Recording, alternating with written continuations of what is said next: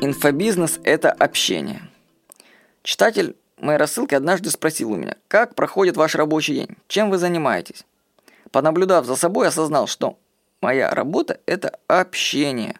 Включив с утра компьютер, я начинаю общаться со своими партнерами по электронной почте, ICQ или в социальной сети. Это аудиозапись для вас, это тоже общение. Я посчитал, что в день я общаюсь как минимум с пятью партнерами по проектам. Мне сперва казалось, что это переписка какое-то незначительное дело в инфобизнесе, но проанализировав, я вижу, что общение – это и есть самая настоящая и важная работа. Так что больше общайтесь со своими партнерами. С вами был Владимир Никонов.